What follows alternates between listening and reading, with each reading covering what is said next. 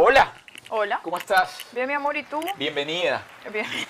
Bienvenida a tu cama. Gracias, Arturo. Oye, eh, te queda bonita esa pijama, pero ya es hora de cambiarla. Sí, estaba pensando hoy en eso. ¿Sí? Pero me gusta. Yo también. Yo, lo que pasa es que yo no he Y ahora yo conseguido... me pregunto, Arturo, ¿por qué si no le gusta su pijama y todavía rinde? ¿Por qué no la tengo que cambiar porque ya tenga mucho tiempo? No. Eso es, eso es querer aparentar o complacer a la gente en sus cosas, en su Bueno, apariencia. te- A mí me gusta mi pijama. Si te gusta tu pijama, bien, a mí también. Lo que pasa es que, bueno, cuando te veo siempre busco como que, ay, a ver, Ay, ¿te que me sorprenda. Te voy a, te voy a sorprender.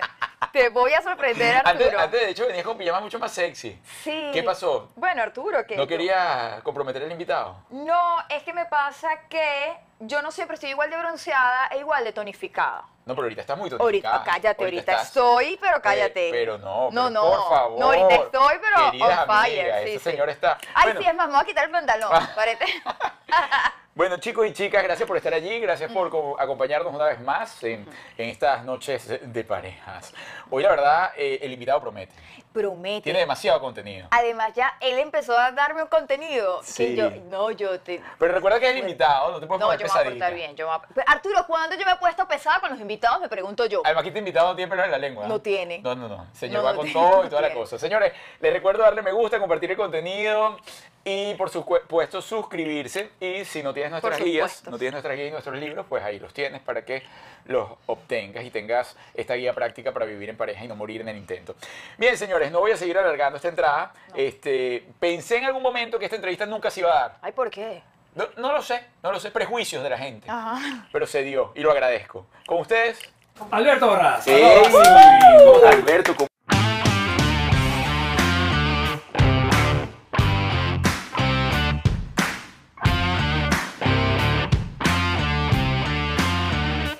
¿Cómo estás, hermano? culebra que tenemos todavía. Hola, ¿cómo- Ay, pero cuidado me salpica. Si se van a golpear, todo bien, el micrófono, todo bien. No queremos perder A ver, información. ah, sa- vamos a hacer Sí. algo. ¿Qué? El, Bueno. el micrófono. Que si está bueno. Sí, es una pregunta capciosa de tu esposo, pero no sé si. No sé, porque no. tengo entendido que tu esposa es tan delicada que yo ahora me da No, ya ya seguro. ¿Sí? Ahorita, ahorita lo contamos. Seguro. Mira, que- voy a arreglarte el micro. El micrófono está bien ahí, pero el receptor, ¿dónde está?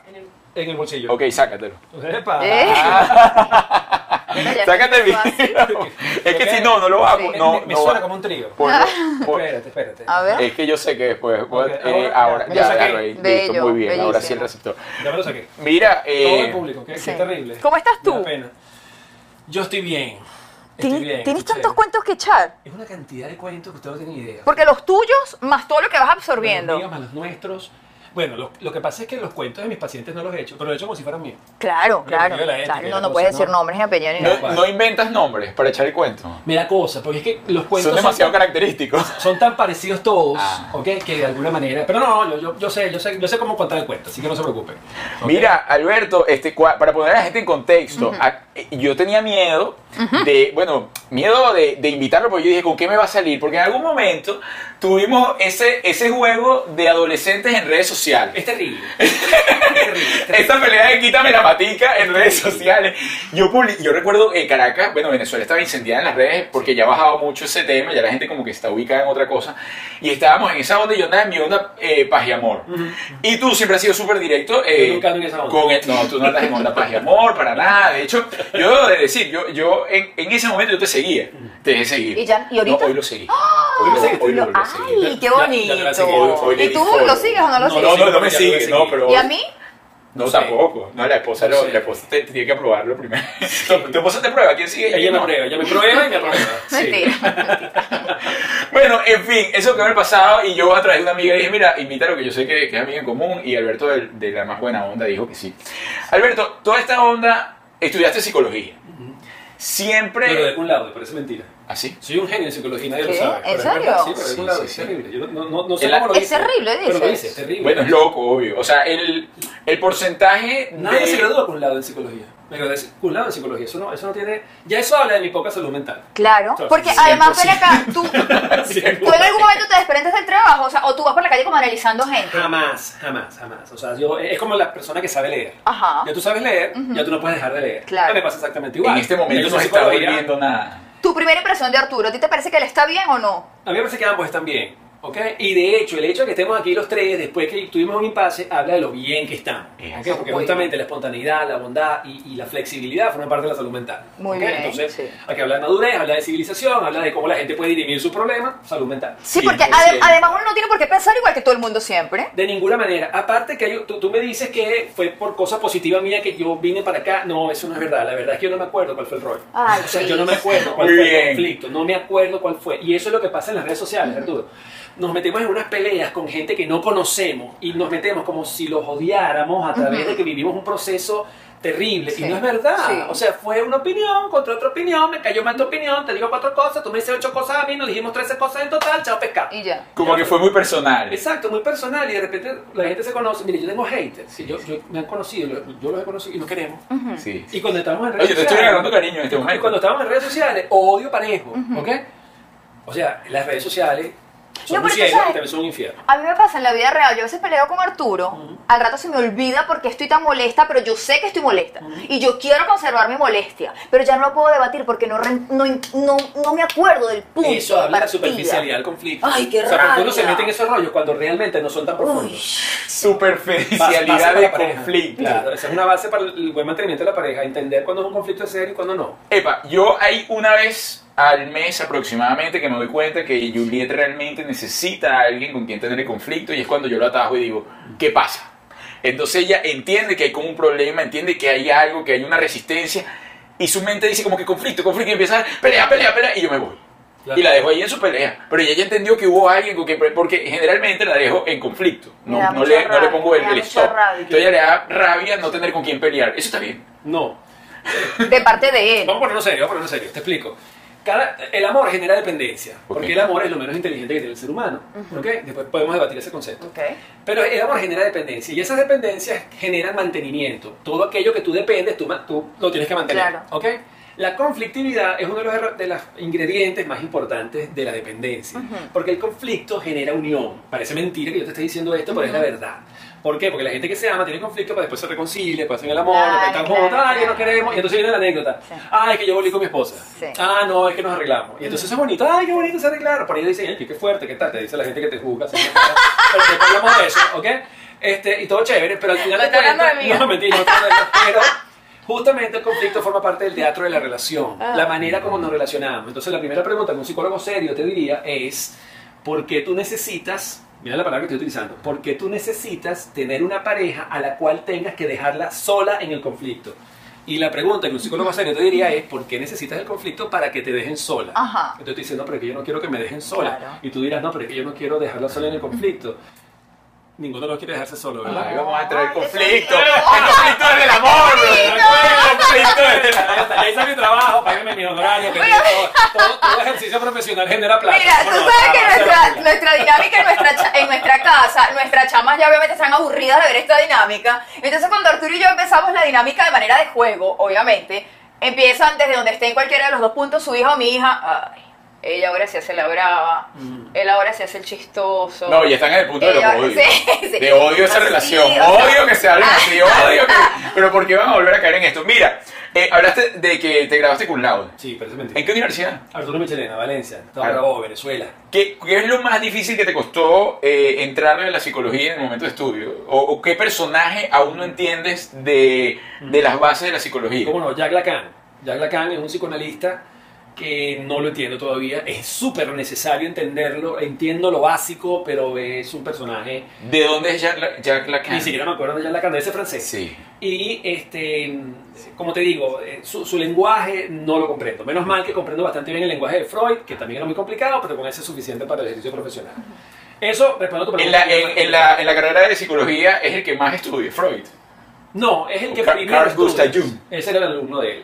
Eh, no, Freud tienes que estudiarlo porque es así como el, el- el padre de una de las primeras teorías psicoterapéuticas que realmente funcionan. ¿Ok? Entonces, pero es el primero. Entonces, después estudias un poco de gente más, ¿no? Yo no sé si estoy diciendo alguna barbaridad, pero él tenía un concepto en relación a que el estado ideal del hombre era en cierto grado de, de- de consumo de cocaína. No, no, no, no es cierto. No es cierto. Pero Arturo, ¿cómo no, No, no, no, yo en, en algún momento leí algo de eso Sí, y a mí me llamó la atención porque, bueno, No, él consumía cocaína por un tema de, de salud. Él, él tenía eh, un, un problema, un glaucoma, y en ese tiempo, estamos hablando de 150 años atrás, era un tratamiento para eso. ¿ok? Y de ahí los detractores de Freud este, hablaban de que el tipo consumía cocaína, pero realmente no, no. No era consumidor. No, no, no, no era cosa. De hecho, Freud era un tipo sumamente obsesivo, sumamente recto, moralista, todo no se puede más, ético, a un nivel imposible. Este, realmente era un tipo difícil. Yo creo que si lo hubiese conocido Sí, me hubiese caído muy mal. ¿ok? Pero era un genio. Mira, Un genio. ¿y en qué momento te enamoraste de la psicología? O sea, desde pequeño tú dijiste, mira, No, yo, no, yo voy a analizar todos mis amiguitos. No, no, fue una, fue una amante que tuve. Una amante que tuve. ¿De sí, verdad? Sí, una amante. ¿La psicóloga? Eh, Era psicóloga, sí. Este, Pero ya, ¿qué edad empezaste tú a estudiar psicología? 29 años. Sí, yo Ah, estaba grande. Viejo, sí, estaba viejo, estaba Ah, viejo. pero- Era viejo, divorciado, con una hija y pobre. Me No, está cayendo de verdad. mejor aún. O sea, qué eso. bien haber arrancado Sí. los 29 años y decir, ¿sabes qué? 29. Aquí está mi propósito. Pero, pero ojo, viejo, 29 años, Sí, con sí, claro. universidad viejo, pobre, ¿ok? Este, emocionalmente destruido, con una hija, eh, así, así entré a, a estudiar psicología, o sea, vuelto leña, ¿ok? Y esta era una amante, ella no tiene problema que le diga amante, porque lo- lo- para, los picados, para la generación me de encanta cristal, esa palabra. la generación de cristal, ¡ay, te amante! usted tal". No, ella no tiene problema con que yo le diga amante. Era una amante este, a la cual yo no quería mucho, la verdad. Yo no, no la quería mucho. y Yo después tuve que confesarle que no la quería tanto. Pero justamente yo estaba en una, en una depresión y ella me dio un libro. Ese libro se llama Tratado de las Neurosis de Otto Fenkel. 895 páginas de psicología pura. Yo estaba muy deprimido y ella me dijo, léete esto. Pero era así un poco como para quitarme la, la tensión. Ajá. Me lo leí y me enamoré de eso. Porque además era psicología deep, ¿no? O sea, Pero no, súper psicología profunda. profunda, psicoanalítica, así que eso no lo entiende nadie. Y yo, no sé, mágicamente entendí algunas cosas y yo me enamoré de eso y dije, esta es mi profesión. Empecé a estudiar psicología, cinco años me gradué, no me rasparon nunca una materia, con un lado todo el tiempo, el, el pipiri wiki de toda la vaina, o sea, chéverísimo, y bueno, aquí estoy. Y antes Pero de a- eso, Ajá. antes de eso, ¿qué hacías? Taxista, carpintero. Ah, pero no habías estudiado nada No, no, estudié Derecho. Ok. Estudié Derecho, eh, leyes, y me rasparon como tres semestres siempre y nunca, nunca salí adelante con eso. Porque no era la pasión. No, no era lo mío, no era lo mío, definitivamente. ¿Y, lo- y cómo hiciste para a esa edad, ya como una familia, como una hija, poder empezar a estudiar y de qué vivías? Sí, vivía un poco, mi abuela, que en paz descanse, me ayudó con unos semestres. Ok. ¿Ok? Y me ayudaba con los semestres. Mi abuela no pudo seguir eh, pagándome la universidad y conseguí una novia con plata. Que a su vez era, que a su vez era profesora de la universidad. Ah. No era profesora mía, pero era profesora de la universidad. Y entonces durante dos años, de, los cinco, ella me estuvo pagando, Te patrocinaba. sí me patrocinaba, ¿ok? Era era como mi supermami. Ujú. Y eh, luego me uní a la que es mi esposa hoy en día, Ok. ¿ok? O sea, la otra te pagó los estudios y se los me pagó dos la años, me pagó dos años, porque la otra, o sea, mi esposa me pagó dos años más. ¿ok? Y así fue como me gradué. Esa es la realidad. ¿Qué puedo decir? Pues es la Pero, verdad. pero está bien, está bien, es transparente. Totalmente. Epa, ¿creíste en algún momento en, o crees en, en el destino o, o en algún momento te hiciste la película de lo que viviste? Es un híbrido. Ujú. Es un híbrido. Para mí el destino es aquello que tú te formas y son las contingencias que te van pasando. O sea, tú eres el dueño de tu destino, pero no 100% dueño de tu destino. ¿Por qué? Porque tú puedes tener un objetivo en tu vida, pero hay cosas que te van sucediendo que van cambiando un poco el camino que te vas dirigiendo. ¿ok? Yo jamás pensé, por ejemplo, ser un psicólogo conocido. Jamás pensé que yo iba a viajar por el mundo. Jamás pensé que yo iba a decir estas cosas en cámara, en public- públicamente y poder mostrar una psicología diferente. O sea, jamás lo pensé. Pensé ser psicólogo. Ujú. ¿ok? Pensé ser el mejor psicólogo posible. Bien, entonces fíjate, de alguna manera, ¿no? Mi destino es un híbrido entre las contingencias que me pasaron y lo que yo decidí que fuera. Pero, ah, pero además, lo peculiar es que cuando uno ve un psicólogo, al menos ahorita que hay tanta exposición Mm. ante el mundo, uno siempre cree que un psicólogo debe tener una vida moralmente correcta. Qué estupidez. Y tú demostraste todo lo Todo contrario. lo contrario, todo lo contrario. De hecho, yo, yo detesto la moralidad. O sea, yo detesto la moralidad. Detesto la moralidad, no. O sea, nosotros tenemos que vivir en civilización, tenemos Claro. que vivir bajo reglas convencionales que nos permitan vivir, tú sabes, sin matarnos, sin robarnos y sin violarnos. Convivir, o sea, pero lógicamente, ¿no? Respeto. Eh, Sin duda, pero, pero el hecho de la vida íntima, por ejemplo, la moralidad en la vida íntima. Ay, no, después que cierro esa puerta, la moralidad se quedó afuera, ¿ok? O sea, olvídate, en mi cuarto, con mi pareja o mis parejas o lo que sea, olvídate, ¿ok? El, el concepto interno, la gente que se reprime su propio pensamiento, ay, si piensas eso, eso es malo, no deberías pensar eso, ay, si piensas eso, estás mandando malas energías, tú eres de esos que van con esa paja. Este, y todo esto, que tu pensamiento, tus pensamientos son realidad. Bueno, si mi pensamiento fuera en realidad, te imaginas, o sea, mi equipo de fútbol sería el campeón, yo tendría todo el dinero del mundo, o sea, eso no es tan cierto, ¿ok? Pero no crees que el pensamiento hace a la persona. El pensamiento hace la persona, pero no hace sus acciones. Pero tú sabes, tú- yo, yo necesito que tú me Ah, ya va, ¿Tú ya va. No, ya va. ¿Tú sabes qué fue? Ay, Dios, Cuando tú te levantas un día y te dicen, ¿cómo estás? Y yo le digo, coño, me duele la cabeza. No digas eso. Coño, si no- me duele la cabeza, si ¿cómo me coño duele lo la digo? cabeza, No, es sugestión. ¿Cómo te explico No. que me duele la cabeza si me duele la cabeza sin decirte que me duele la cabeza? Su gestión es, Antonio, si no Arturo, me Arturo. Arturo, Arturo, Arturo, Arturo. Arturo. Empezar. Sí, yo también le cambio el nombre a veces. ¿Será que me conflicto con Antonio con Arturo? Jack Lacan diría que yo acabo ahorita de hacer una evocación homosexual. Ajá. Y eso es lo que yo no entiendo de Jack Lacan. ¿ok? Porque yo no entiendo dónde está la homosexualidad en cambiarte el nombre de Arturo a, Antonio. Pero bueno, después nos metemos en esa Ok. parte. No. Resulta que. ¿Qué pasa con los homosexuales? Déjalo quieto. No, no, no, que lo de suave cambiarme el nombre, yo soy muy mala con los nombres y yo... quiera. ¿Será que eres homosexual? Pero no sé si Jack Lacan. Bueno, lo cierto es que. Yo estaba diciendo. Ya. Ajá. Este. La no- sugestión. No, no. La sugestión es que no tengas dolor de cabeza y estés pensando, ¿será que me duele la cabeza? ¿Será que me duele la cabeza? Yo creo que me duele la cabeza. ¡Ay, me duele la cabeza! Ah, bueno, pero no lo digo que te sugestionar. Pero una cosa no lleva a la otra. Es decir, el decir, ya Decir le, ya una le duele. realidad no Pero- es invocar, no es evocarlo. Pero claro, eso, lo que pasa es que este, este tema para mí es muy sugestivo y Ok. es muy dependiendo de la perspectiva de la persona. En este momento tú puedes decir que yo digo la- el dolor de cabeza porque lo tengo. Sin embargo, si yo me enfrasco en decir constantemente que tengo el dolor de cabeza, tú, no le, tú le estás haciendo el juego el dolor de cabeza, más no te estás apartando de lo que está sucediendo. Mm, sí y no, sí y no. Ujú. Si hablamos del dolor de cabeza, Ujú. estamos hablando de un elemento que no tiene tu voluntad. Tienes un tumor cerebral. Yo, yo te cuide, ¿ok?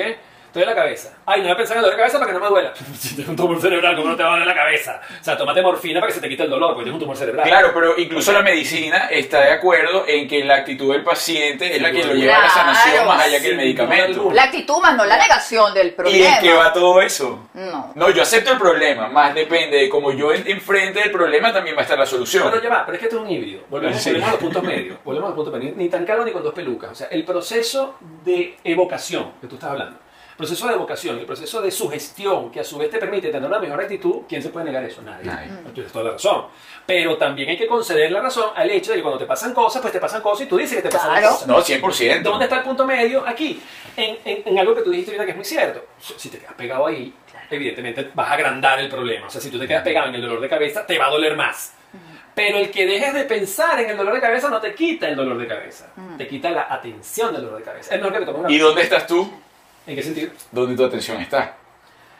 Está donde tu atención está, estoy de acuerdo con ese, ese concepto. Sí, sin duda. Pero el dolor de cabeza va a estar, lo atiendas o no lo atiendas. Juliet, no El dolor te, de no te cabeza. vas a agarrar a Alberto para No molestar. tengo problema. Es Sí. verdad. Mira, No, vamos- Somos equipos. voy a salir de Bueno, aquí. no, somos equipos, pero Pues- lo correcto es, lo correcto es que sí tienes que tratar de buscar la solución Claro. al dolor de cabeza. Obvio. Ya sea la pastilla, ya sea una sugestión contraria, ya sea lo que sea, ya sea escuchar a Arturo todo lo que está diciendo sobre el dolor de cabeza, no hay ningún problema, hay que hacerlo. Lo que no debes hacer, y en eso estoy de acuerdo con él, es no puedes quedarte pegado en el dolor de cabeza. Claro. Sin duda alguna. Oye, trabajaste como, yendo para, pues aquí hay puntos de vista que podemos durar eh, días en esto, y No- sabroso. No estamos en desacuerdo. No, no, no, Estamos no, exacto. aumentando el conocimiento. Es así. es. Eh, cuando, cuando trabajas de taxista, el taxista no tiene también como que esa onda de psicólogo dentro de la profesión. Sí, es un mito, es un mito, te explico. Hablar, hablar de nuestros problemas con otro y ser escuchado eh, se llama catarsis. Ujú. Y la catarsis está bien, ¿ok? Porque de alguna manera te libera y, y- y te, te quita una serie de pesos que en ese momento de repente te están agobiando. El taxista, como el barman, Ujú. ¿ok? Ujú. Escuchan a sus clientes y de alguna forma sus clientes pues hablan, dicen, se liberan y dicen, ay, mira, pues parece psicólogo, ¿ok? O mira, oye, me, me- me- me aportaste. Sí, está bien. Pero la psicología es una ciencia. La psicología es una ciencia. O sea, tú quieres hacer psicología, tú tienes que aprender y tienes que saber eso. No solamente porque te doy un buen consejo, o te escucho bien, o te- no te juzgo, ay, te sané. Bueno, sí y no, ¿ok? Dependiendo del problema. Sí, sí, sí. Dependiendo del problema. Pero sí, yo creo que hablar, expresar y ser escuchado, y sobre todo ser escuchado sin juicio, ser escuchado sin que te señalen, yo creo que es sumamente sanador. Yo creo que necesitamos eso, necesitamos ser escuchados sin que nos estén, sin que estemos rompiendo cristales. ¿Ok? Ser En- escuchados sin estar rompiendo cristales. ¿En eso. ¿En qué crees tú que se basa en este momento que sea un, por lo menos voy a ir al nicho, al nicho nuestro de los venezolanos, uno de los psicólogos más conocidos eh, en redes sociales y, y que es referencia, es un punto de referencia, te quieran o no te quieran? Sí, yo creo que, que la base es que rompe estructuras. Rompe estructuras, porque para mí la base fundamental es no ser perfecto, sino ser real. ¿ok? Nosotros estamos en una sobreexposición mediática y constantemente estamos en el escrutinio público de la crítica ajena. Entonces todos estamos tratando de comportarnos de la mejor manera posible, tratando de ser la mejor versión de nosotros mismos. Y vengo yo y dije, yo no, yo no. ¿Ok? Entonces, de alguna forma, Soy más real. sí, soy más real y combino esa realidad con el conocimiento científico basado en la psicología. Entonces esa combinación creo que ha sido muy atractiva porque he demostrado que podemos tener la vida complicada, podemos tener nuestras eh, cosas desde el punto de vista de la moralidad, de la ética, de la sexualidad, de la sociabilidad, de la emocionalidad, que puede estar bien o puede estar mal, y sin embargo ser buenos profesionales, este, y está bien, ¿ok? y somos personas reales, no somos personas perfectas, ¿no? Entonces en ese sentido creo que eso es lo que ha abierto la puerta. Tú dirías desde la psicología que no es necesario eh, cuando uno tiene un lazo consanguíneo mantenerlo sí o sí. Porque hay personas que a pesar de que se llevan mal con un familiar, dicen, no, pero es que yo lo tengo que querer porque No. te- estoy amarrado, atado a un ADN allí, No, una herencia. No, no, de ninguna manera. O sea, yo, yo no escojo a mi familia. O sea, hay familias que yo detesto. Yo tengo, tíos- yo tengo un tío, por ejemplo, que, que- que- si, se- si se muere con dolor, no, mentira. no, de verdad, pero en serio. Yo no tengo los mismos rollos represivos que tienes tú, me explico, no vivo con eso. Ok, de verdad. Si ese tío que yo tengo se muere con dolor, yo me sonrío, porque se lo merece. Ok, o sea, no tengo ningún rollo. Es un tío y bueno, ajá, es muy mala gente, ¿verdad? Que si se muere con dolor sería chévere porque se lo merece. Así es más la gente, sí. Es muy mala gente, de verdad. Y, y- y la mala gente debería, tú sabes, vivir. Lamentablemente no es así porque el mundo no es justo y hay gente que es mala, que le va bien, y hay gente que es Claro. buena, que le va mal. Yo aspiraría que si se muere con dolor, pues está bien, chévere, sería bien, se lo merece. El punto es, el punto es que no necesariamente tú puedes querer a la, o debes querer a la gente que a nivel consanguíneo tiene. La relación padres e hijos, madre e hijos, no entra en esta generalidad. O sea, Mira, ¿cuántos matrimonios has atravesado? Formalmente dos.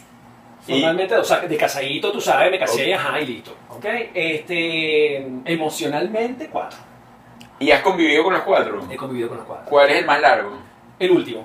¿Cuánto 24 tiempo tiene? años, 24 años. Que todavía lo estás atravesando. Estoy ahí. Ok. Sí, hemos aguantado, no sé cómo, porque de verdad que ha sido Ah. una cosa terrible. Pero sí, sí. Pero te han dado maleta Me también. han dado maleta, estuvimos separados año y medio, Ujú. porque yo le monté cacho, este, y me votaron. Sí, Ujú. terrible. Y bueno, nada. Pero, bueno. ¿y ¿Cu- cu- crees? cuántas- Ya. perdón, ¿cuántas- ¿cuántos cachos te han descubierto? Mm, más de lo que quisiera, Pero ¿y por qué no eres más precavido? porque no quiero ser precavido. A, a busca que te descubran. No busco no seguir prometiendo fidelidad, que es una cosa que no, voy- no voy a cumplir nunca en mi vida. No ah, pero que... entonces ya, ya lo sabes. Claro, Perdón, Arturo, es que ya no hay infidelidad, ya no hay infidelidad porque Ah, ah, eso es otra la infidelidad tiene que ver cosa. con mentira. Ah, Ah, claro. Tiene que ver con mentira, con falsedad, Ah. con ese tipo de cosas. Al principio lo fui. Ok. Al principio lo fui, no, soy- no me siento orgulloso de eso. Ya no. ¿Ok? Pero sí, en un principio fue fácil. ¿Y ella tiene la misma oportunidad? Claro, lógico, Ah. Claro. pues, sin duda. No, pues Tú sabes, ¿sabes? cosas. no, lo que pasa es que eso es una trampa. Eso, eso, eso es, a, a ti te gusta meterle la, ¿Qué? la, la llaga. Tú vives con eso. Sí. Bueno, lo lamento por ti. Ay, No, no, no, yo estoy bien, No, yo fluyo. no, porque este, este es un punto importante, Ajá. porque siempre el feminismo nos lo quieren meter desde el machismo. O sea, si tú tienes el derecho, porque es así, uno pone la cara así, si tú tienes el derecho de hacer lo que te dé la vida, lo que te dé la la gana, entonces ella, ¿cómo te sentirías tú si ella hace lo mismo? ¿Verdad que sí? Viene de ahí, viene de ahí. Sí, sí, obvio, obvio. Sí, y la verdad es sí. ¿Cuál es el problema? ¿Cuál es el problema? No hay problema. No hay problema. No, no, si está hablado me parece maravilloso. Nadie es de nadie. Nadie es de nadie. Oye, eh, ¿y crees, tocando ese punto que además es punto crucial en las relaciones de pareja, ¿crees que realmente la naturaleza del ser humano, no nada más hablando del hombre mm, eh, o de la mujer, es ser monógamo? No. La naturaleza del ser humano es ser absolutamente polígamo. O sea, totalmente. Pero no somos animalitos del monte. ¿Qué significa eso? Que no podemos hacer- emitir juicios desde allí diciendo que la biología ampara la infidelidad. Pero se me acomoda a ti, se te lo está arreglando para ti. ¿Ok? Eso no es cierto porque nosotros no solo, no- nosotros no vivimos en la selva. Aunque nosotros tenemos una cultura, tenemos una civilización y tenemos algunos convencionalismos que tenemos que respetar. Entonces, ¿cuál es el punto? El punto no es que yo sea fiel o infiel, el punto está en qué prometo, porque la promesa es el constructo, el- la promesa es la estructura en la que tú basas la confianza. Entonces, si yo te prometo a ti que voy a hacer algo y no lo cumplo, el desgraciado soy yo. ¿Ok? Porque yo te prometí algo que no estoy cumpliendo. ¿Dónde está la honestidad? Primero, en conocerse. Ujú. Yo tengo que saber, yo soy fiel, yo, yo puedo mantener un compromiso, yo soy responsable, como se dice ahora estúpidamente, yo soy responsable efectivamente. Este, yo soy eso. Ajá, sí. Ok, prometo fidelidad porque so- lo soy. ¿Ok? O de repente llego a la conclusión a la que llegué yo. No. Pero eso, lo- eso llegaste sobre la marcha. Sobre la marcha, sí, sobre, a través de dolores. Porque sentías que no estabas siendo fiel contigo mismo. Sentía que yo me estaba haciendo daño a mí mismo y principalmente le estaba haciendo daño a las personas que me amaban.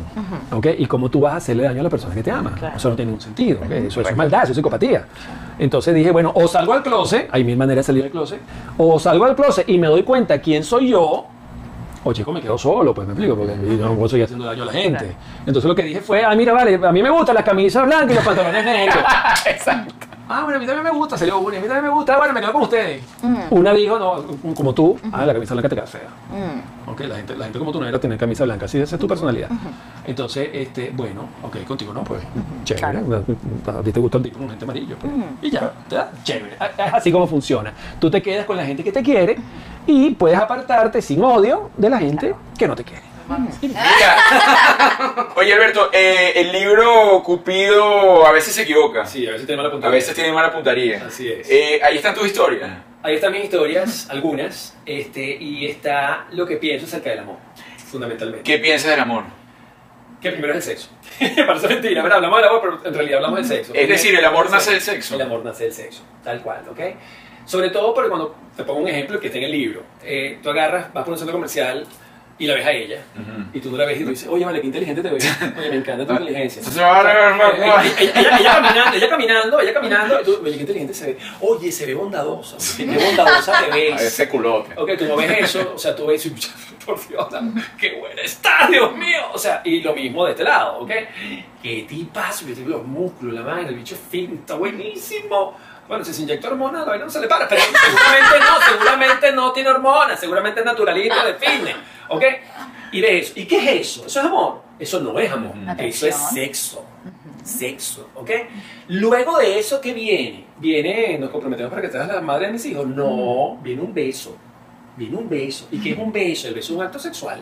Porque un beso amistoso es en el cachete. Pero cuando tú metes la lengua hasta aquí, esa vaina es sexual. ¿Ok? Entonces ya tenemos dos acercamientos sexuales antes del amor. Luego viene, yo te deseo.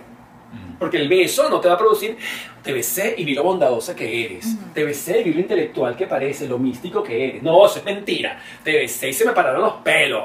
¿Ok? Entonces, ¿qué es eso? Deseo. Ya tenemos tres actos sexuales antes del amor. Y luego, depende de la cultura, llegas a la cama o no llegas a la cama, ya es otro tema. ¿verdad? Llegar a la cama, el acto sexual, eso tiene sus bemoles. Y después viene el amor. Entonces, realmente, lo primero que propongo en- mi libro es para el amor se le llega desde el sexo. Es desde el sexo donde se le llega. ¿ok? Ahora, ¿el sexo es lo que mantiene el amor? No, no es así. ¿ok? ¿Por qué? Porque evidentemente después el proceso de convivencia, el ser padres, los problemas de la vida, las circunstancias que vas viviendo, todas las vicisitudes que vas viviendo, eso, eso no te lo sostiene el sexo.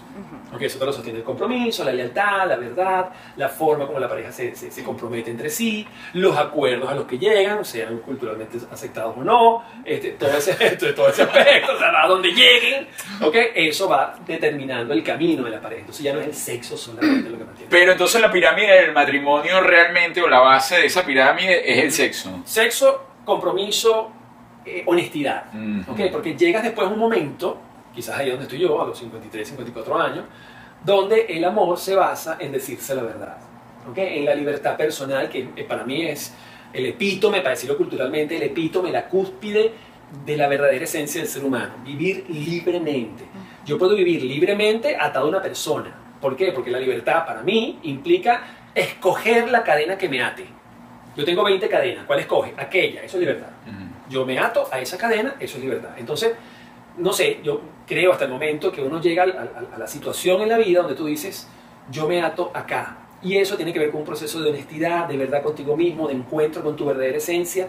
Y es eso lo que luego conforma la relación. ¿ok? Entonces, para mí, un matrimonio bien completo es aquel que se dice la verdad, es aquel que se compromete desde el amor, es aquel que sabe que hay cosas que no debe transgredir y que se basa en la estructura del placer, sea el placer sexual o el placer que da la, la felicidad o ese tipo de cosas, lo que sea, que sea la felicidad para cada quien. Dentro de tu historia de vida en las relaciones nos comentaste, y, y supongo que también lo, y lo comentas en, la, en tus charlas, que atravesaste lo de la infidelidad, te descubren, te votan y vuelven. Sí, Hay muchas parejas que lo hacen y hay muchas personas que lo juzgan. sí, claro. ¿Por qué crees que tienen éxito las personas que vuelven y hay otras que no lo logran hacer jamás? Vayamos a las estadísticas reales. Las estadísticas demuestran que la infidelidad generalmente es perdonada. Ok, Aunque la gente en redes sociales dice que no, las estadísticas científicas dicen que sí. ¿ok? O sea, sí, las infidelidades generalmente son perdonadas. Ajá, pero ya va, disculpa para atajarte ahí, porque es lo mismo aquella que piensa que la infidelidad es solamente sexual, o la, porque hay otras que lo ponen como que la infidelidad que metes es el corazón. Yo creo que la infidelidad entra en el momento en que tú prometes que solamente me voy a fijar en ti, solamente serás una Ajá. persona para mí y luego yo empiezo a fijarme en otra gente. ¿Ok? Claro, esto entra con algunas variantes. Si yo le doy like a una tipa que está buena, onda, le estoy siendo infiel a mi esposa. Eh, no, desde mi punto de vista no, pero hay puntos de vista. Sí. ¿Ok? Hay puntos de vista. Yo le doy muchos likes a la gente. Desde ¿no? mi punto de vista, no, no va por ahí. Pero si empiezas a escribirle en el DM, si empiezas a decirle cositas, si empiezas, tú sabes, pero vamos, no sé, una cenita, una cosa. Ah, ya va. Ya entramos en otro paquete, ¿ok? Ahora bien, yo soy, soy de los que creo que fundamentalmente la infidelidad forma parte del ser humano, como también forma parte del ser humano el decir que sí o que no a ese impulso de la fidelidad. Creo que nuestra decisión es fundamental a la hora de establecerlo. ¿Por qué la gente se perdona o no se perdona? Creo que tiene que ver con la calidad del amor, dependiendo de la calidad del amor. O sea, hay amores que son plenamente obsesivos, que son plenamente territoriales, que son plenamente, tú sabes, inseguros, donde yo quiero que lo mío es mío, lo mío no sea de nadie, que esto me pertenece a mí. Evidentemente, si te son infieles, pues o sea, eso no va a caminar para ningún lado. ¿ok? O otro tipo de persona piensa, bueno, mira, todos cometemos errores, todos metemos la pata, la, la vida no es perfecta, somos reales y no somos perfectos, vamos a ver qué pasó con esta infidelidad. Y hay otras personas que dicen, pero bueno, pero ¿por qué no vivimos como Hugh Hefner en el mansión Playboy? Bueno, a tirar un mundo que se va a acabar y para adelante los enfermos y vamos a darle. ¿Te das cuenta? Entonces, dependiendo en qué club tú perteneces. ¿ok? Tú defines cuáles van a ser tus relaciones. Entonces van a ser la calidad del amor sin determinar si una calidad es buena o mala. Amor es de quien. Claro. ¿Ok? Lo que tenemos que ver es cuál es nuestra calidad. Sí, pero no hay, no hay parejas perfectas. No, no existe. Lo ideal entonces es que te juntes con algo y por eso hay tantos fracasos. Que uno tiene un ideal de lo que uno quiere, pero a lo mejor realmente no te estás casando con ese ideal. Eso a lo mejor no existe. Y ahí es cuando tú dices que viene realmente la infidelidad. Absolutamente. Cuando te das cuenta que el señor con el que estás viviendo no cumple las expectativas que tú como mujer tenías. Yo creo que eso tiene que ver con los valores, los valores que cada persona tenga. O sea, y los valores también van cambiando, ¿no? En la medida que vas, Claro. vas madurando, los valores van cambiando. Algunos, no todos. Hay ciertos valores que son así como muy, muy estructurados. Y esos valores, tú tienes que saber cuáles son. Yo, yo creo que el- el primer ejercicio, a ti que te gustan mucho esos temas, sería maravilloso que, que le dieras impulso a eso, es, para, revísate. Claro. Revísate, conócete. O sea, ya lo decía Sócrates hace Siempre lo 4000 decimos, años. O sea, claro. conócete. Mm. Porque en la medida en que sabes quién eres, ya tú sabes qué discurso quieres escuchar. Ya tú sabes qué puedes ofrecer. ¿Ok? Y sobre todo, ¿qué sientes? Yo, yo siempre- ¿Crees que ahí está el pelón de Cupido? Ahí está el pelón de Cupido, decimos demasiadas mentiras. Mm. Primero que nos decimos unas mentiras a nosotros mismos espantosas. Espantosas las mentiras que nos metemos a nosotros mismos. Y por otro lado, entonces empezamos a mentir a los demás. En el libro te pongo varias mentiritas rapidito. Una de ellas, te voy a amar para siempre. ¿Cómo sabes tú que vas a amar para siempre a alguien? O sea, para empezar, el concepto para siempre es un concepto que no es humano. Los humanos no sabemos qué significa para siempre, porque nadie lo ha vivido. ¿Ok? No sabemos, entonces amar para siempre. Claro, pero eso nos ha hecho mucho daño a la iglesia. Pero Eh, para toda la vida, no señor, ¿qué es eso? Terrible. Te voy a amar, mira, mira, mira esta locura, pero esto es locura, ¿ok? Te voy a amar en la salud y en la enfermedad. Pero qué clase Qué de estupidez tú angustia. estás diciendo. O sea, tú entiendes que hay enfermedades mentales. Tú entiendes, por ejemplo, que la pedofilia o la pederastía es una enfermedad Claro. mental. Y entonces yo te voy a amar así tú te cojas amigo. No. Claro que no te voy a amar, me Claro. explico. O sea, yo te, es más, yo no te voy a matar, pero, pero provoca, ¿me ves? Que te das cuenta. ¿Cómo voy a amar a un, a un pederasta, a un violador, a un asesino serial? ¿Te das cuenta? Y eso es una enfermedad Claro. mental. Entonces, yo no puedo prometerte, te voy a amar en la salud de la enfermedad, nos metemos No. la niñita, la, la salud de la enfermedad. Pana, no te voy a amar en todas las enfermedades, déjate de cosas. Ni todo el mundo es para todo el mundo. Yo, por ejemplo, escucho cosas, por ejemplo, ay, que tiene que ser en las buenas y en las malas. Si usted decidió agarrar una adicción, yo no tengo que quedar contigo porque yo no soy doctora. No, pero eso es peor cuando te dicen, te prometo, estaré en la riqueza y en la pobreza. Ay, no, a mí eso no me gusta. En la pobreza. No. Pa pobre tú. Claro. o sea, perdóname. Pa' estar limpiando Te- te- sola. Te olvídate.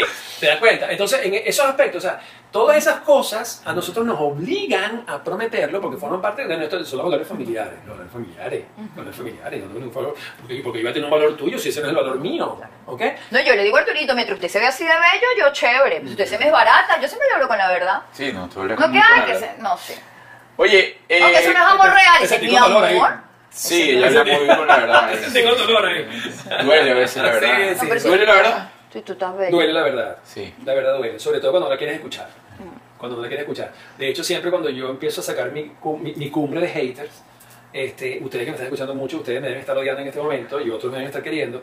Cuando veo los haters, siempre me doy cuenta de que el problema tiene que ver con la verdad. ¿Por qué? Porque estás escuchando cosas que no quieres escuchar, o que no forman parte de tus valores, o que no forman parte de tus creencias, y entonces crees que debes rechazar eso. Cuando en realidad lo inteligente es, pana, está diciendo cosas con las que yo no comparto, y chévere, next. Me voy a buscar, me voy a, buscar a otro psicólogo que sí me diga cosas hable- que yo quiero escuchar. que hable más bonito. Claro, en vez de odiarme porque te dije una cosa que a ti no te gusta. Exacto. Sí, porque más la verdad es relativa. ¿Verdad? Claro, Oye. totalmente. Tocando el tema de creencias, sé que, bueno, como psicólogo todo le, le debes buscar la vuelta a, a nivel pragmático, pero te, te agarras de algo en algún momento o, o lo hiciste cuando estabas en ese vacío emocional, eh, es decir, crees en alguna tendencia, crees en Dios. Sí.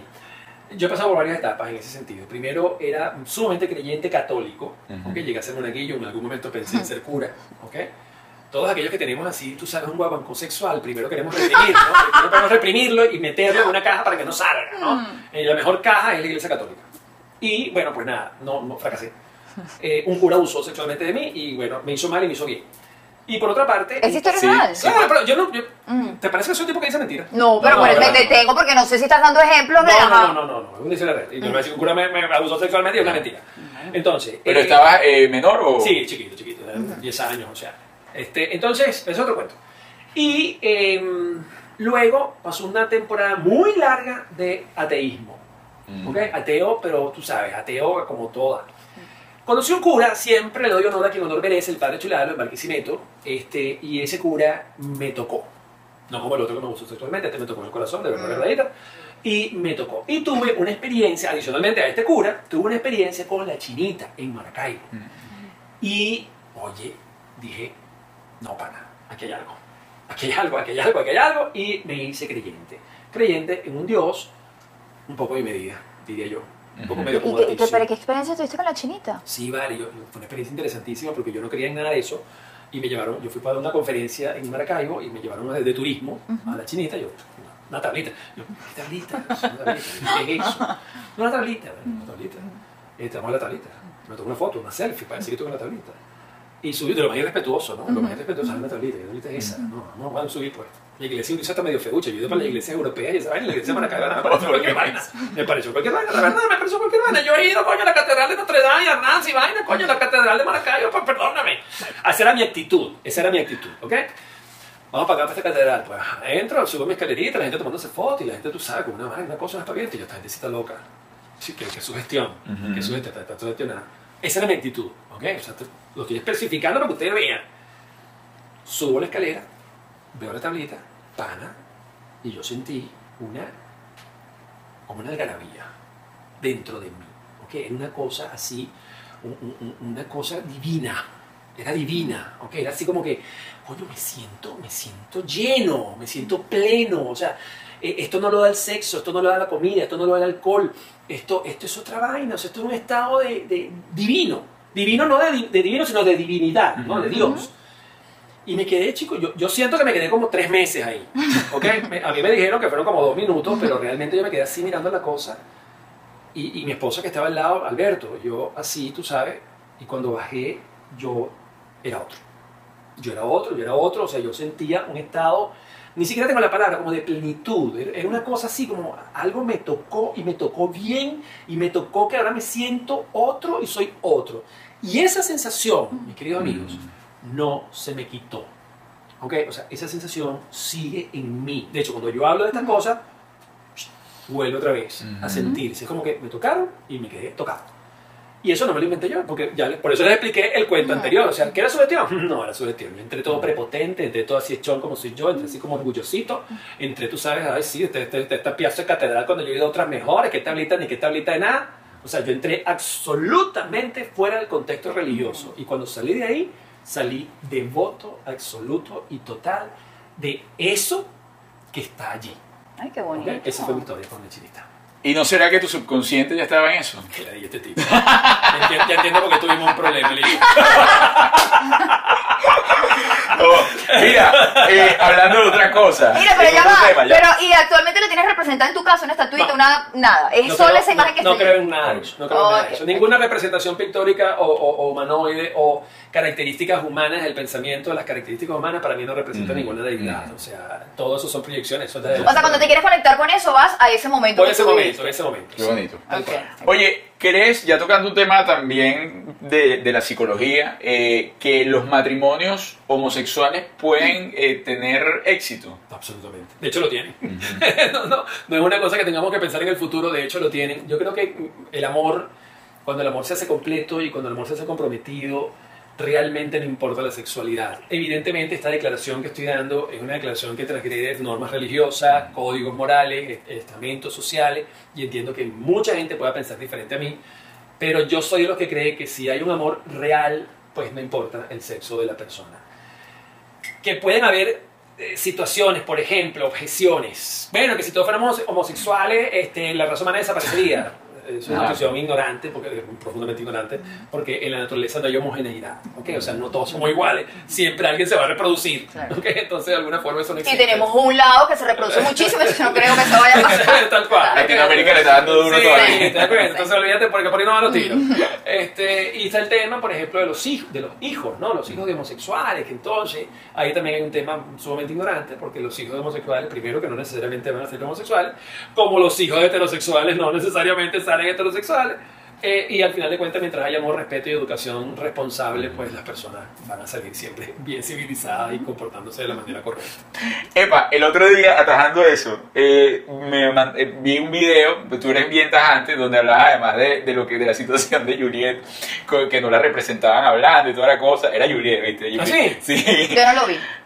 No, ¿Cuándo pero fue eso? ¿Cuándo fue eso? hace, hace no mucho, Juliet hizo un comentario de que era una persona, no, no con nadie en especial, sino ella habló de que no la representaba la gente marginal. Ok. Y medio se, eh, pues, cambió un poco la, la perspectiva de lo que ella estaba diciendo realmente hacia una persona puntual que no era así.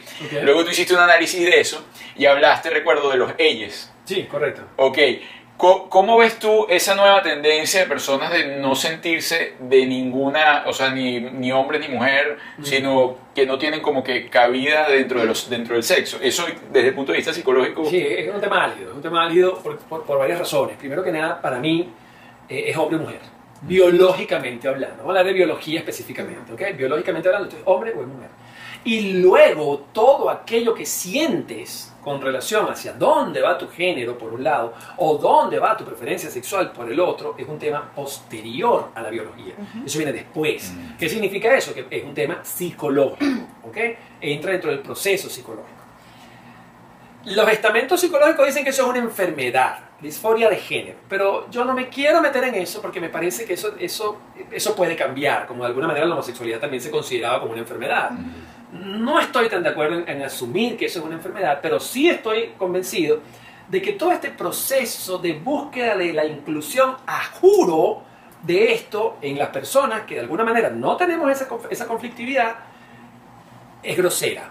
O sea, cuando tú me agarras y me obligas a yo tener que vivir desde tu perspectiva sexual, eso es grosero. ¿ok? Porque yo tengo que cambiar mi lenguaje por ti. ¿Ok? O sea, eh, por- porque yo tengo que cambiar incluso mi visión acerca de la sexualidad por ti. O sea, yo con sencillamente no tener rollo en que tú seas como tú seas y, y quererte y respetarte como tú seas, es suficiente. O sea, yo no tengo que agarrar, abrazarte y besarte y decirte, ven a vivir conmigo porque tú quieres que yo lo haga. Que es un poco lo que es la, la- la inclusión forzada, ¿no? Lo que hace Disney, lo que hace Mm. este, toda esta serie de gente, tú sabes, que quiere meterte la cosa y que aceptemos eso como normal. No, ya, un momentico. Normal no es. Lo que es es diverso. Es diverso. ¿Ok? O sea, ese conjunto de diversidades, ese conjunto de diferencias hacen a la humanidad como es la humanidad. Pero no me vengas a decir a mí que yo voy a agarrar y me quiero cortar mi pene y que cortarme mi pene para yo sentirme mujer, eso es normal. Claro, pero eso es una decisión muy tuya. Yo, yo tengo la teoría que la gente tiene que hacer lo que quiera hacer siempre y cuando no le haga daño a los demás. Ok, imagínate tú que un hijo tuyo viene y te dice, yo quiero ser mocho y se quiere cortar los brazos. ¿Le dirás lo mismo? Bueno, no, pero si él se los vaya a cortar, que se los corte él. Ah, no se los voy a le cortar paga, yo. No le paga, no le paga. Estás hablando me paga. Estás tratando de ser políticamente correcto. Tú viene un hijo tuyo, si quiere cortar los brazos, tú le vas a decir que no. No, pero si viene mi hija y me dice yo quiero ser niño, bueno, es su problema, No, no, no, hija. no, cortarse los brazos. Yo no me metí con el sexo. Él viene a tu casa, tu hijo, y te dice, mamá, me quiero cortar los brazos porque yo quiero ser mocho. No, pero ya se Bueno, de va hecho, por otro lado, ¿Te porque das no se Lo puede ser no puedes. no sé. ¿Te das cuenta? De hecho, hay teorías de personas que realmente no se cortan, o sea, en este momento la Ah. humanidad no se corta el brazo, no se corta una pierna es por el dolor. Si el cuerpo humano no, exi- no existiría el dolor, las personas más de uno estuviesen Claro, pero por eso ahí es una decisión. cambio. Es como la gente que le da por cambiarse el rostro, que me quito la nariz, que me corto una oreja. O sea, eso es una decisión. Viene un hijo tuyo, si quiere cortar los brazos, es una le va a decir, ¿es su decisión ser mocho? No, pero sí le tengo Si que tiene enseñar a mi 14 hija que tiene que respetar al que lo quiera hacer. Si tiene 14 años, tu hija viene y te dice que se quiere cortar los O senos. sea, es un tema muy delicado. Por, e, no, no es delicado. Pero- le tenemos miedo. entendí el punto, sí. Le tenemos miedo a decir lo que pensamos porque e- ellos nos agreden a nosotros cuando nosotros empezamos a poner objeciones. El pene es un órgano tanto como el brazo. Si yo me quiero cortar el brazo, me quiero cortar el pene, cor- cortar la oreja, es exactamente lo mismo. Claro, y lo que pasa es que en este vista, sentido- eso no es normal. no es Claro, normal. pero en este sentido eso te está identificando con algo muy claro que tú estás rechazando dentro de ti. Entiendo. Es, es muy delicado. Entiendo que, pero, pero no nos quedemos con que es delicado, porque pareciera que no nos queremos meter con la gente. Díganlo ustedes, yo no, No, lo que pasa es que no, gente. como no estoy en la situación, no, o sea, pero sí entiendo que hay gente que lo siente. No es necesario estar en la situación para saber que Dahmer era un asesino en serie que se comía a la gente y los mataba. Uno no dice, ay, pero es que es muy delicado hablar de la gente que es caníbal, porque imagínate, podemos. No, tú no dices eso. Dahmer era un asesino que merecía morir como murió, ¿te das cuenta? Y eso hay que decirlo.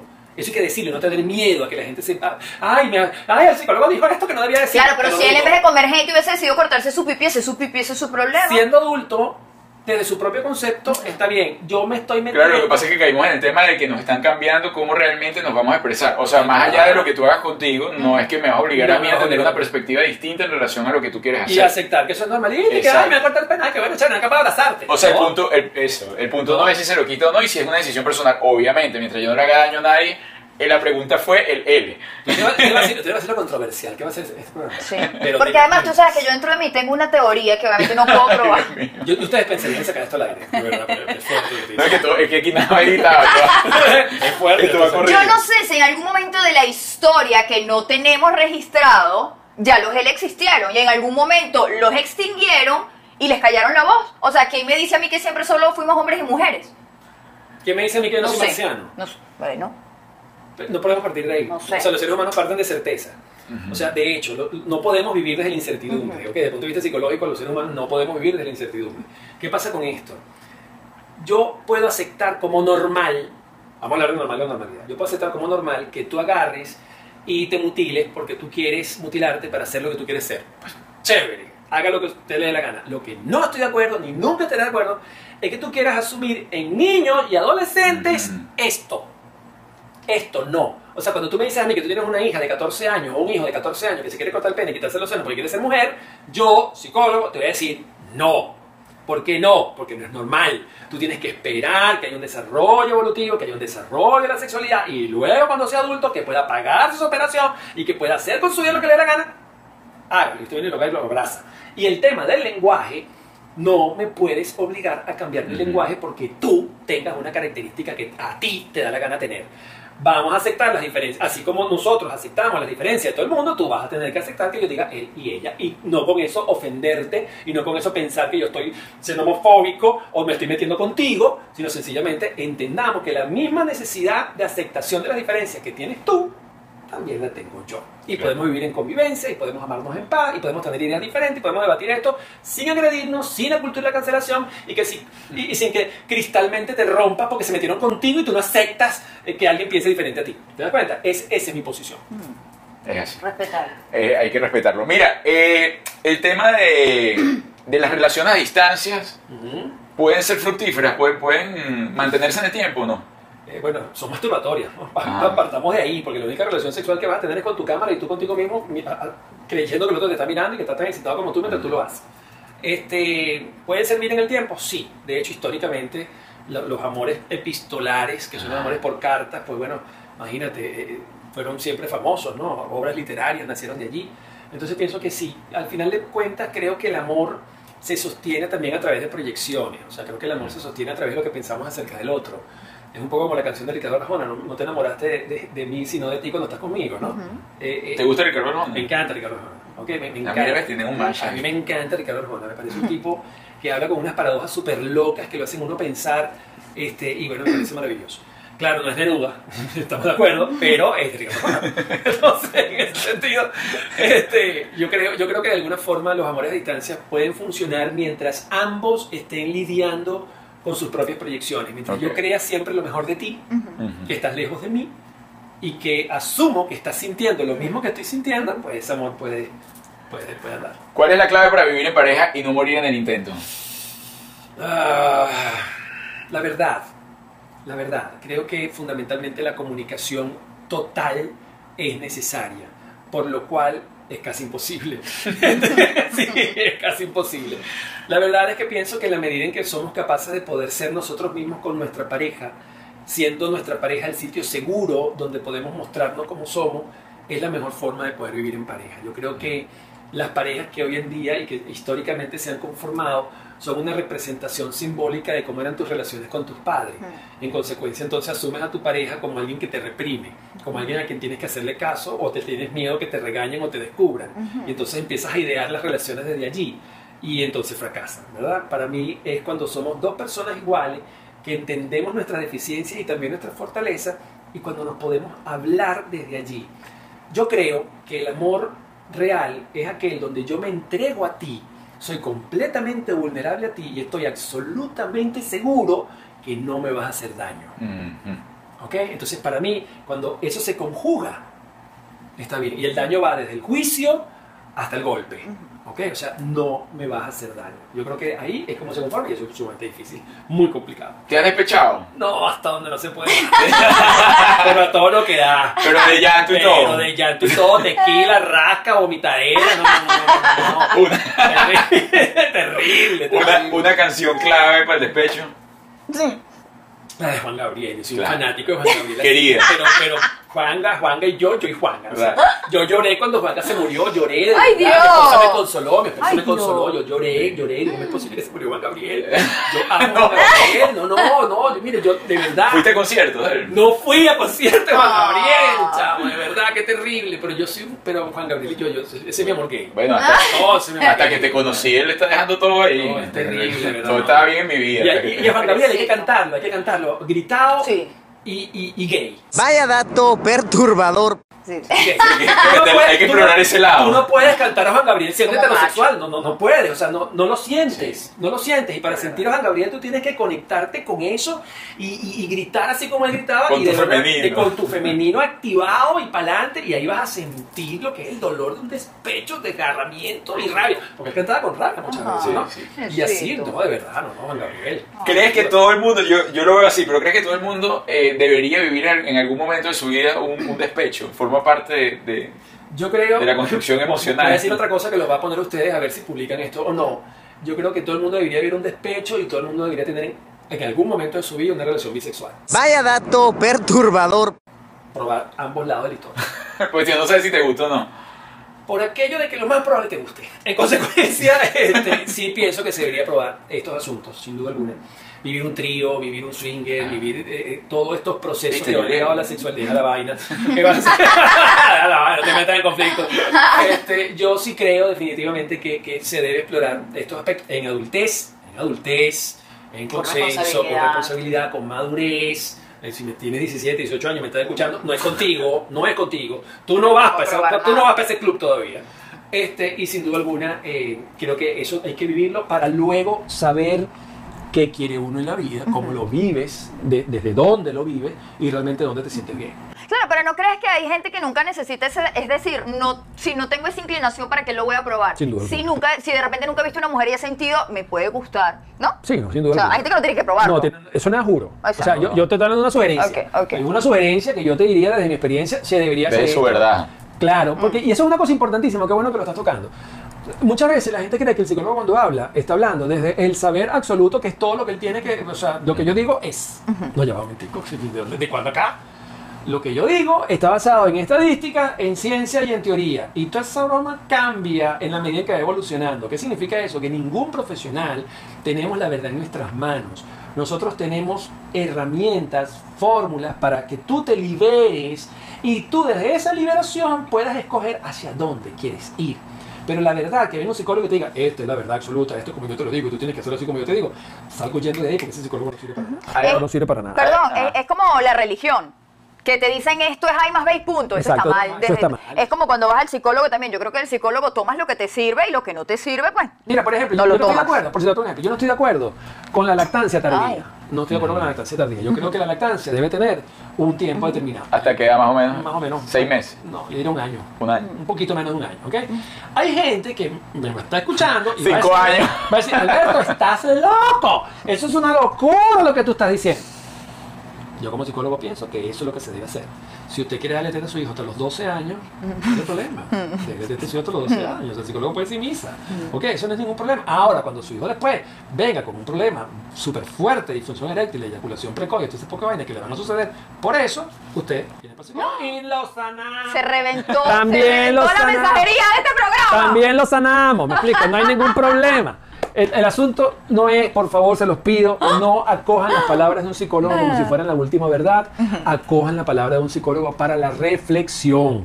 Usted reflexiona, saca sus conclusiones, ve si el psicólogo está hablando acerca de lo que usted siente o no, y si no es, si no le resuena a usted lo que el psicólogo está hablando, Bueno, y uno no tiene por qué arreglar lo que está bueno. Pero claro. Es decir, si eso a ti no te molesta, ¿para qué vas a ir por psicólogo a acomodarlo, no? ¿Tiene miedo? Yo no, pues de qué? Me dio así como sensación que tenías miedo ahí de que estoy diciendo conceptos que tú no No, no, para- y no, quieres, para no, nada. quieres que No, No, chicos, no, para ¿Seguro? nada. No, para nada. Y esto hice un video tal cual de eso. Si usted tiene un muchito de 12 años y le quiere dar la teta, eso es problema suyo. Y si usted no dio teta, usted no es ni mejor ni peor mamá. Así No, bueno, Eso me gusta, eso me gusta, eso me parece perfecto. Además, eso es maravilloso lo que acaba de decir. Literal, que es que tú te pudiste llevar mucha información de la universidad, pero la sabiduría la hiciste tú luego en tus relaciones, ¿no? Sin duda alguna. El dolor, el dolor me enseñó, el dolor me enseñó, y, pero uno no debería aprender desde el dolor. Yo pienso que uno pudiera aprender también desde la felicidad, también desde el placer y evidentemente también desde el conocimiento. Viste que si eres fresa.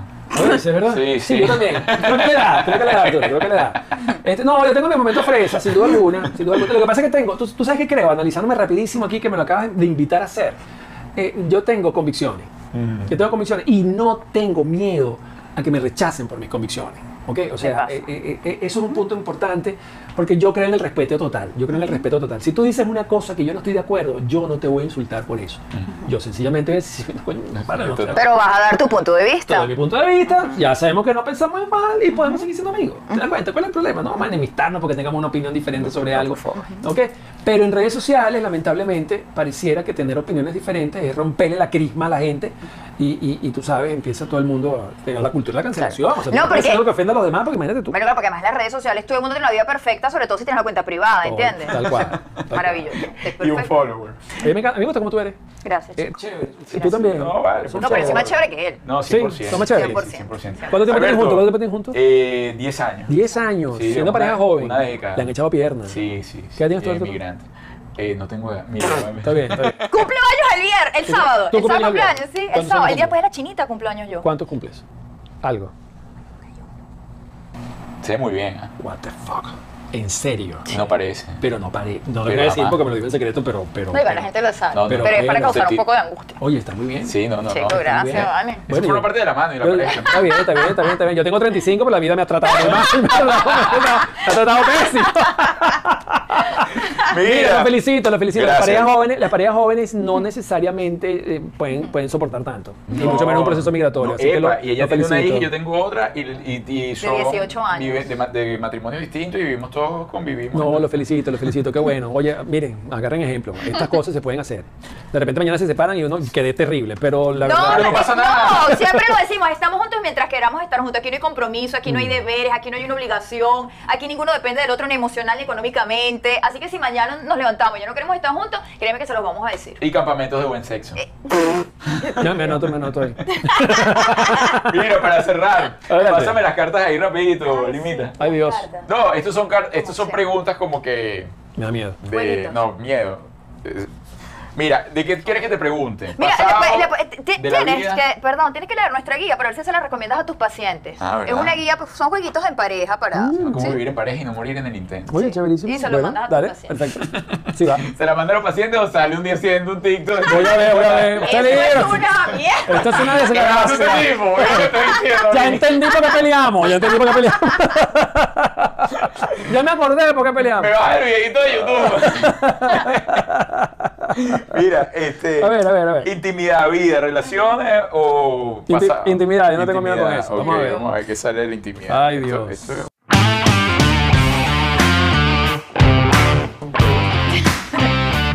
Ok, ¿cuál es tu eh, memoria, tu recuerdo sexual favorito? Ay, Dios. Algo que tú digas, mire, este, oye, este no lo quito, lo guardo ahí Mm. en mi, en mi baúl. Una orgía. Estuve en una orgía. Muy bien. Sí, Oye, eso no, éramos- todo el mundo Sí, puede decir. éramos 12 personas. Vaya dato perturbador. No, Sí. jodiendo. Pero 12 personas, Yo ¿verdad? no podía estar allí en esa. Sí, éramos 12 personas. ¿Y Eso fue. calzón? No, te lo juro que no. Te lo juro que no. El, imper- el imperio romano. Sí, ese éramos Calígula, 12 ese- personas, 12 personas y la verdad... Oye, toma y dame No, interesante. no, no, no, no, no, no, no te cuento lo que hicimos en la alfombra, como dice la canción de Ricardo Arjona. Toma y dame, Sí. qué Te vine a contar y no estuve. Sí, tremendo recuerdo, tremendo recuerdo. No, por favor. no. Esto es experiencia, ¿ves? Y fíjate, mira, Wow. aparentemente está acuerdo. Sí, yo fijo cordura, yo fijo cordura. Sexo seguro, mi Sí. ok, 12%. eh, Seguro ¿Cuál que gozamos. No, sí. ¿Cuál ha sido, cuál ha sido la decisión más difícil que has tomado? Íntimamente. Sí. Sí, me acuerdo claramente. Eh, tenía un amante, estaba casado, tenía un amante y me enamoré de esta amante y eh, estuve a punto, o sea, decidí dejar a mi esposa para irme con este amante y al último minuto dije que no. Dije que no. Y fue una decisión sumamente difícil, fue doloroso emocionalmente. Eh, no me arrepiento, fue la mejor decisión que tomé, pero en ese momento no lo veía, en ese momento estaba lleno de dolor y fue una decisión bien, bien difícil. ¿Y crees que se puede amar a dos a la vez? Sí, como no, dos y más. Qué duro. Sí, sí. Eh, ajá. Una fantasía sexual. La he cubierto casi todas. La única fantasía que no he tenido es estar con un transexual y estaré. Vaya dato perturbador. Esto rompió todo lo No, y el equipo de trabajo y te hace No me van a llamar para que quite vaina. No, no, no, no, No me van a llamar para que quite Yo he vaina. dicho esto públicamente. No me esto van a llamar para que quite nada. Lo estoy advirtiendo. Pero es la verdad, pues es la verdad. He, he cubierto casi todas. las- Lo único que no he hecho es estar con un transexual y estaré. Y en algún momento de mi vida estaré. Pero man, no le hace daño a nadie haciendo Porque- Exacto. rollo, pues, ¿cuál es el problema? Mira, eh, ¿cuántas? De hecho, partió toda la vagina. La partió toda. Se abrió la y salió. La vagina de la abuela, la, la de la reina. Mira, una, una, La me, me- me viene una La pregunta. vagina de cristal de la Me viene reina. la pregunta a la mente. Yo tengo una hija muy juzgadora. Ok. ¿Qué- qué Sí? Cuando- no, no, sé dónde salió, no sé dónde salió. no Sí, me imagino no. dónde salió. Cuando, cuando tu hija ve este tipo de contenido, porque obviamente no es la primera vez que tú hablas de esto, tú eres No, un tipo no, bien no. abierto. No sé qué edad tiene tu hija, es grande. 25 años. sí. 25 años. En algún momento te cuestiona, te dice, oye, papá, ¿por qué dijiste esto? ¿Por No, qué? no, para nada. Ay, mi hija no, bueno. de lo absoluto. Qué bueno. En lo absoluto. De ¿Se puede dar a tu hija el No, teléfono no, de mi hija para que se coja? Mi, mi hija vive en Europa y. No, de hecho, mi hija, hay, hay cosas que no comparte conmigo. Eh, eh, hay criterios que no comparte claro. conmigo, lógicamente. Pero el nivel de respeto y de, de compañerismo en este tipo de cosas. De hecho, mi hija es bastante convencional. Bastante convencional y, y chévere. De verdad que. Y por, muy y por ejemplo, porque a nosotros nos pasa que a veces nosotros hacemos cierto contenido y nosotros decimos, bueno, nada, las niñas están fastidiadas, nosotros no lo van a ver y los amiguitos se lo mandan por privado. Y eso se, eso nos regañan Y horrible. ella tiene una relación madura con su O sea, después de esto, tu hija no te dice, oye, coño, papá, o sea, ¿qué necesidad tienes tú, chico, de estar diciendo que tú Te- te- No, no, transexual. no, no, hija, mi, hija, mi hija sabe que yo tengo una misión en la vida. Mi hija sabe, mira, usted seguramente me puede estar odiando por lo que estoy diciendo y pensando que soy el peor psicólogo del mundo, pero hay otra persona que está diciendo, yo necesitaba escuchar eso. Yo no le estoy hablando a usted que me odia, yo le estoy hablando a usted que sabe que lo que yo estoy diciendo lo está liberando, que sabe que lo que yo estoy diciendo usted lo necesitaba escuchar y que sabe que aquí hay un psicólogo que no lo juzga. Y a usted es el que le estoy hablando. Bien. Ay, enfermitos llamando, ese es el teléfono.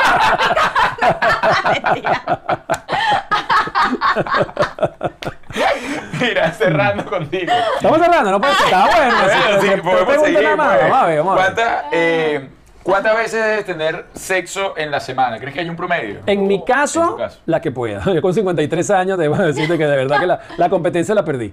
Este, sí, la perdí. No sé, las que puedas, las que quieras, con quien consigas, que, que te ame, que tengas compromiso y con la que estés bien en ese sentido. O sea, no hay un número exacto para decir No. una buena relación. No, no, no. Creo que tiene que ver eh, no tanto con el número, sino con el placer que puedes dar y recibir. Creo que ahí está la clave. No, imagínate, es como una presión. Sí, no, es muy te- no tengo fuerte. ganas, pero te Tres veces, tres Sí, no, veces, muy fuerte. que acabe la semana. Entonces, No, domingo no, no. tres. Si uno no tiene ganitas, no. Yo creo que no, yo creo que no. Ahí, ahí no funciona eso. Mira, eh, ¿qué te excita de, de una mujer, de un hombre, de un transexual? No, de hombre no, no, no, no. De un transexual creo que básicamente es, tú sabes, a- a- algo que no he hecho y que quiero Los hacer. mix. Sí, no, algo que no he hecho y que quiero hacer porque he hecho casi todo en el Tengo colores. lo mejor de todos los Tal mundos. cual. Todos los juguetes. Pero vamos a ver, ¿qué me excita de una mujer? Yo soy heterosexual, vamos a ver qué me excita de una mujer. Yo creo que básicamente em, su belleza, soy, soy un hombre muy ligado a la belleza física, ¿ok? Lo que para mí sea bello, evidentemente, eso es muy subjetivo. Pero creo que, que la belleza física a mí me, me atrapa, sí, definitivamente. ¿Alguna, ¿Algún personaje famoso con el que hayas fantaseado? O que te parece que, no sé, tuviste como un amor platónico, también lo podría decir. No, no, no tengo. Ninguno. No, no. Ni de la historia, de nada, sí. Oye, ¿tú, no- tú nunca viste gente creciendo algo, una novela, una cosa que te llamara la atención. Pamela Anderson. Una No, ida, bañándose en la leche. ¿Tú sabes, no, ¿tú sabes- tú sabes qué pasa? ¿Tú sabes qué pasa? Que yo, yo no, no tengo íconos, mis íconos Ok. están en la, en la psicología, ¿ok? No son tan sexy. No son tan sexy ninguno de ellos. Yo tengo más bien, quizás para acercarnos un poco a tu, a tu última pregunta, es una película que refleja un poco lo que yo siento que ha sido mi vida y a donde quisiera que fuera mi vida. Ajá. Y esa película se llama Leyendas de Pasión. ¿ok? Y hay un personaje que hace Brad Pitt que se llama Tristán. Ay, qué bello Ok. se ve. Ah, no, ya, bueno. Y en esa, e- e- ese personaje yo me identifico, me encantaría tener el físico de, de Brad Pitt, sin, sin duda alguna, o sea, de verdad, te imaginas, o sea, qué potente sería. Oye, Pero apuntamos alto, ¿ah? apuntamos, sí, esa vara está imposible, esa vara está imposible. Pero este, ese personaje identifica un poco eh, eh, lo que ha sido mi vida y creo que de alguna forma la visión de, de lo que él vivió en, en esta película eh, es básicamente lo que para mí sería un, un icono simbólico para mí. Recomiéndanos un libro, aparte de los tuyos. Eh, ah, bueno, imagínate tú. Eh, tus zonas erróneas de Wendy Ah, claro. Y piense y hágase rico de Oye, Napoleón Hill. Oye, ese fue el libro que a mí me sacó de la locura. A mí también, ¿Ah, sí? tal cual. ¿Cuál? Eh, eh, zonas erróneas. Tus zonas erróneas de Wendy Sí, a mí A ese fue el libro que yo siempre lo cuento. Llegué a la biblioteca, una biblioteca que tenía años en mi, en mi sala y nunca le había prestado atención. Y el día que peor llegué en mi vida, el libro salió así que, ¿qué tal? ¿Te sacó Sí. de la locura, dice? ¿Fracasó el libro? No, sí, a mí ese libro, Sí. ese libro, así que recomendarlo. Hay que recomendar. Hay que recomendarlo, sin duda. Mira, Alberto, muchísimas gracias. Gracias por tu, por tu tiempo, por tu energía y bueno, por, Por tu verdad. por tu verdad. Ya veremos si publican esto. divertido. Todo. Va a tener muchos haters este programa. Todo. Chao. Señores, hasta la semana que viene. Que, que Dios los bendiga. Bye bye. Amén.